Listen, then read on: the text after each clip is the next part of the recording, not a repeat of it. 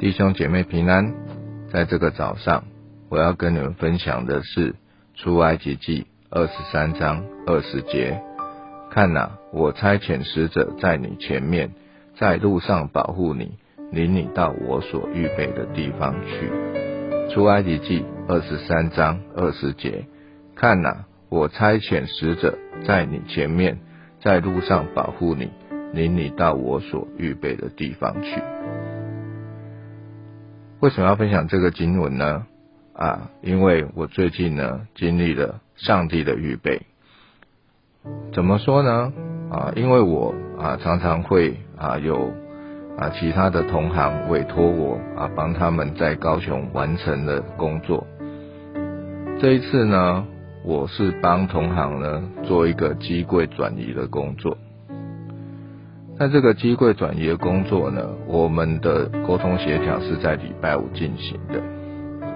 礼拜五到了这家汽车厂的时候呢，厂长对我们预备在礼拜六施工呢，其实是啊不是很满意啊。他跟我讲说，礼拜六我们还要上班呢，你们可不可以在礼拜天做呢？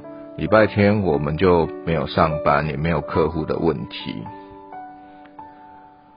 在这个当下，弟兄姊妹，你会怎么做呢？因为我是基督徒，我很坚决的跟厂长说，我礼拜天，我主日必须要做礼拜，所以我没有办法在礼拜天施工。没想到在这个时候，厂长突然很讶异的看着我说：“你也要做礼拜吗？”我说：“是的。”他说他也要做礼拜，哎，他是啊光岩教会的。那我跟他讲说我是三一教会的，然后他跟我讲说很好啊，我愿意在礼拜天啊在主日啊分别为圣，他觉得很好，所以呢他说那就礼拜六施工吧，奇不奇妙？因为上帝预备的这个厂长就是我们的弟兄，所以呢，啊，我就不用啊去啊需要拒绝这个工作，或者是啊需要去忍受可能礼拜天的下午再去工作的这样子的尴尬场面。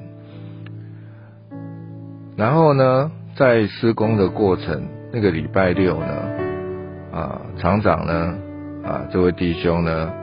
就一直很关心我，一下问我说：“啊，你水够不够啊？不够啊？我们这边的饮料你都可以喝啊，啊，或者是很关心我中午啊午餐怎么办啊？他说因为他们也没有帮我订便当什么的，然后我都说没关系，那我可以自己处理。最奇妙的是，其实这个工作呢，我一直工作到晚上七点半才结束。”而厂长呢，就默默的陪我到七点半。